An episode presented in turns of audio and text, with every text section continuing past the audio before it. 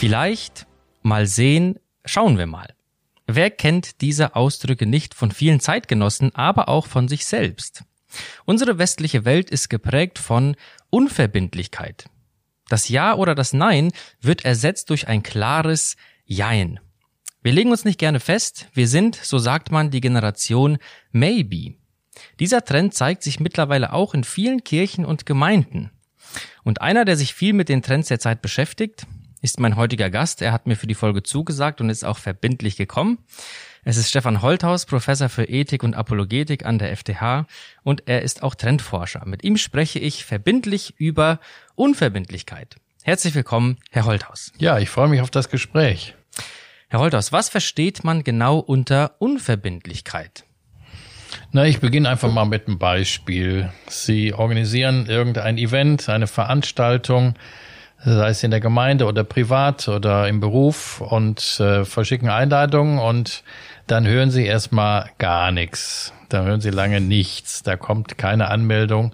Und so, ich sag mal, kurz vor Schluss melden sich dann einige Leute an und sie sind ganz froh und freuen sich drauf und bereiten alles schön vor. Und am Tag der Veranstaltung geht's dann los. Dann kommen eben die Absagen oder äh, die Leute kommen gar nicht, obwohl sie äh, zugesagt haben. Diesen Frust kennt, glaube ich, jeder im privaten Bereich, im Bereich des Berufes oder aber auch sogar im Bereich von Kirchen und Gemeinden. Das ist Unverbindlichkeit. Unverbindlichkeit, eine zunehmende Geisteshaltung, die sich alles offen hält, die sich nicht festlegen möchte, die Angst hat, etwas Wichtiges zu verpassen, auch die Unfähigkeit, langfristig Bindungen eingehen zu wollen oder aufrechtzuerhalten. Wir wechseln heute häufiger unsere Haltungen, unsere Meinungen. Alles dreht sich doch stärker nach unseren Bedürfnissen, unserem Lustempfinden und letztendlich ist Unverbindlichkeit auch ein Ausdruck der Treulosigkeit. Was würden Sie sagen, in welchen Bereichen unserer Gesellschaft oder überhaupt unseres Lebens erkennt man heute Unverbindlichkeit? Ja, ich würde sagen, in allen Bereichen des Lebens. Ich habe ja gerade nur jetzt Veranstaltungen mal als Beispiel genannt, aber da gibt es ja auch vieles andere. Ich nenne mal ein paar Beispiele. Sie sehen das in allen Studien über die Wähler von Parteien dass äh, es so etwas wie Stammwähler kaum noch gibt. Also Stammwähler bedeutet, sie haben ihr Leben lang die gleiche Partei, der sie die Stimme geben. Das ist heute relativ selten. Wir wechseln dann schneller mal ab. Heute CDU, morgen mal die Grünen. Vielleicht versuchen wir es auch mal mit der AfD oder mit äh, der FDP, je nach Gusto. Äh, und das sehen Sie aber auch in Vereinen, also äh, langfristige Mitgliedschaften in Vereinen sehr selten geworden.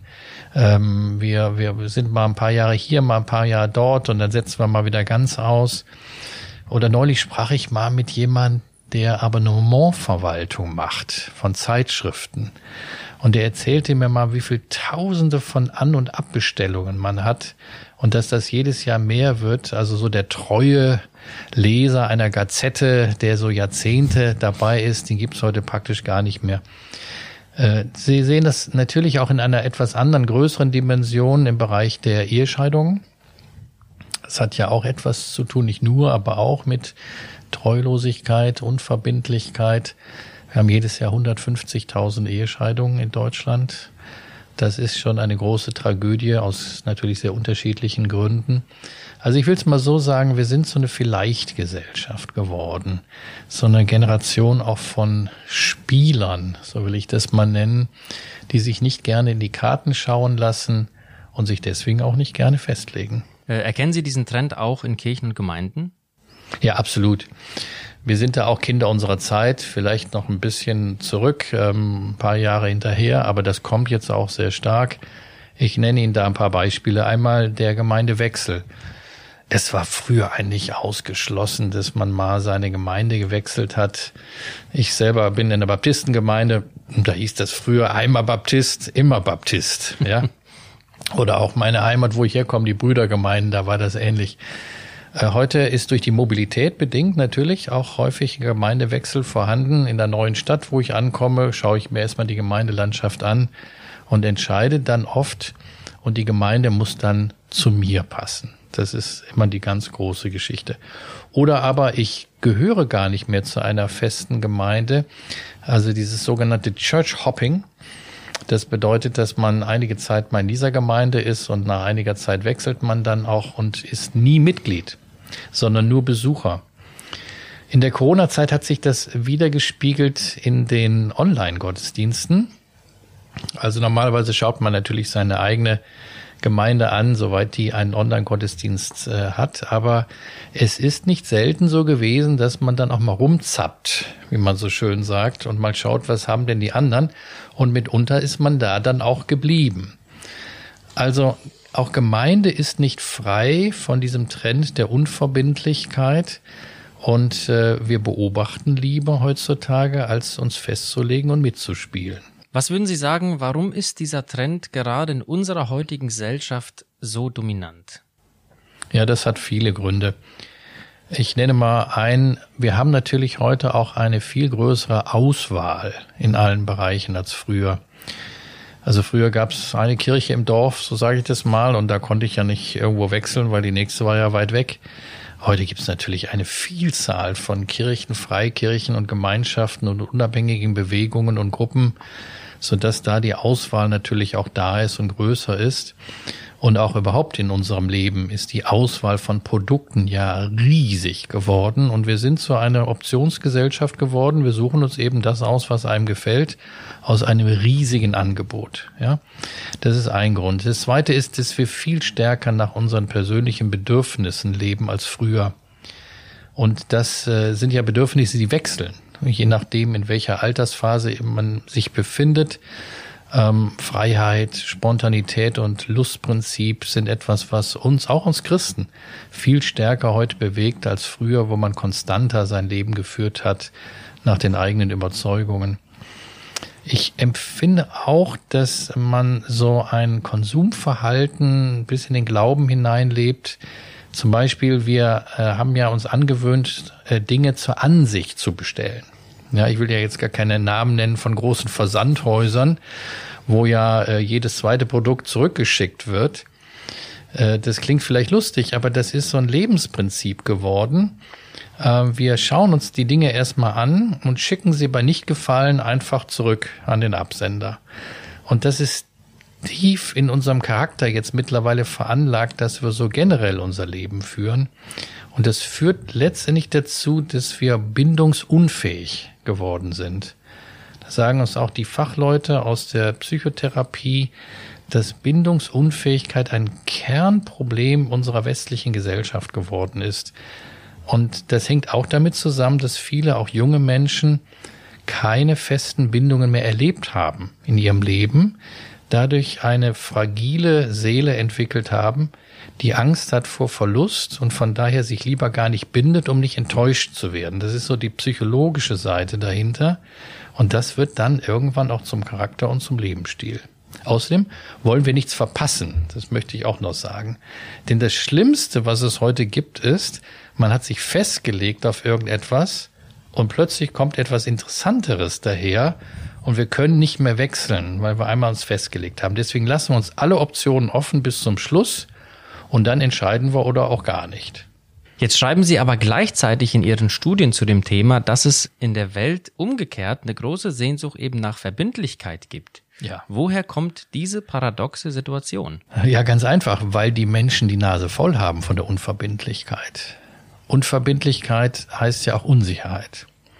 Unverbindlichkeit heißt auch, ich bin auf der Suche nach etwas Festem, nach einem Fundament. Unverbindlichkeit bedeutet, es gibt keine Sicherheit, keine Orientierung. Und das äh, haben wir bis zum Überdruss. Und deswegen kommt eben dieser interessante Gegentrend, den alle Experten beobachtet, dass die Leute heute wieder Sehnsucht haben nach Treue, nach dem äh, Lebenspartner für ewig, dass die ewige Liebe wieder besungen wird in den Liedern, dass sie äh, ein neues Interesse haben an Heimat, als, also Heimat als Symbol für Festigkeit und Stetigkeit, da gehöre ich hin, ich lege mich fest. Also früher war viel stärker ja der Trend raus von zu Hause, weg von zu Hause in die große weite Welt. Und mittlerweile geht es genau umgekehrt wieder zurück in die Heimat, weil da weiß ich, was ich habe und da sind meine Wurzeln. Und da lege ich mich dann auch fest für Heimat. Also ich glaube, es ist die innere Sehnsucht, die in jedem Menschen steckt. Nach Sicherheit, nach Geborgenheit, nach festen Abläufen, festen Bezugspersonen, nach Heimat und Zuverlässigkeit, die eine Antwort ist auf die brutale Unverbindlichkeit unserer postchristlichen säkularen Welt. Wie kann jetzt aus Ihrer Sicht der christliche Glaube uns helfen, diese Unverbindlichkeit zu überwinden? Ja, ich glaube wirklich, dass der Glaube eine Antwort ist. Und äh, ich möchte damit zunächst mal anfangen, dass ich über Gott spreche. Weil Gott ist für mich das totale Gegenprogramm zur Unverbindlichkeit. Der Gott, der eigentlich unverblindlich sein könnte, weil er Gott ist, legt sich fest. Er ist ein Gott, der zu seinem Wort steht, zu seinen Verheißungen. Ein Gott, auf den ich mich total verlassen kann. Ein Gott, der auch nicht ständig seine Meinung wechselt.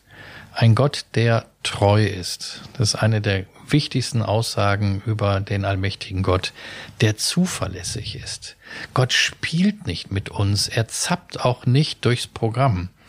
Auf ihn kann man sich verlassen, er steht zu uns, er ist immer bei uns, er lässt uns auch nicht links liegen, wenn er gerade was Besseres zu tun hat.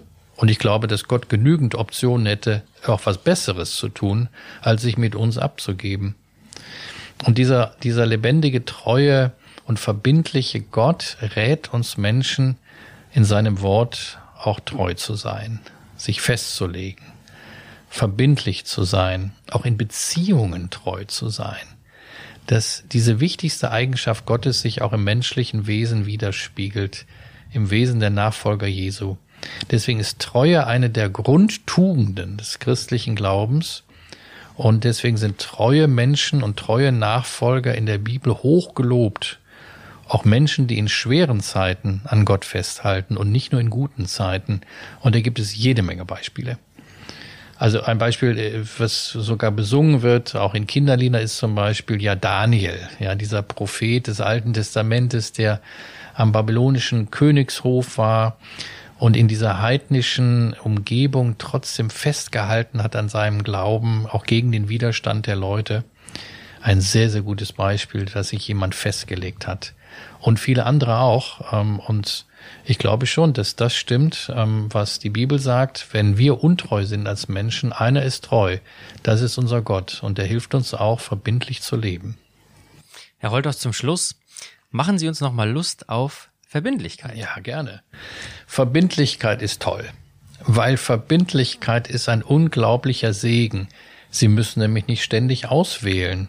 Auswählen ist unglaublich anstrengend. Sie haben sich einmal festgelegt und das ist gut so. Verbindlichkeit macht das Leben auch tiefer und ruhiger und stabiler. Ein Leben in Verbindlichkeit ist viel weniger anstrengend als ein Leben in Unverbindlichkeit, weil man angekommen ist bei sich selbst und auch bei Gott. Und weil man angenommen sich fühlt, wenn man verbindlich lebt. Und weil man sich anderen Menschen sehr gerne auch anvertraut. Denn nur treue Leute haben langfristige Beziehungen und langfristige Freundschaften. Und wer sich festbindet, der verpasst zwar manches, das stimmt, aber er gewinnt viel mehr. Er gewinnt Liebe und Tiefe, Annahme und Ruhe. Und solche Menschen machen einen Unterschied heute. Sie fallen auf und die brauchen wir gerade heute. Verbindliche Menschen, die sich festlegen, die machen einen Unterschied. Vielen Dank, Herr Holthaus, für diese mutmachenden Worte und für dieses interessante Gespräch. Ich wünsche Ihnen gottesreichen Segen für Ihre vielfältigen Aufgaben an der FTH in Gießen.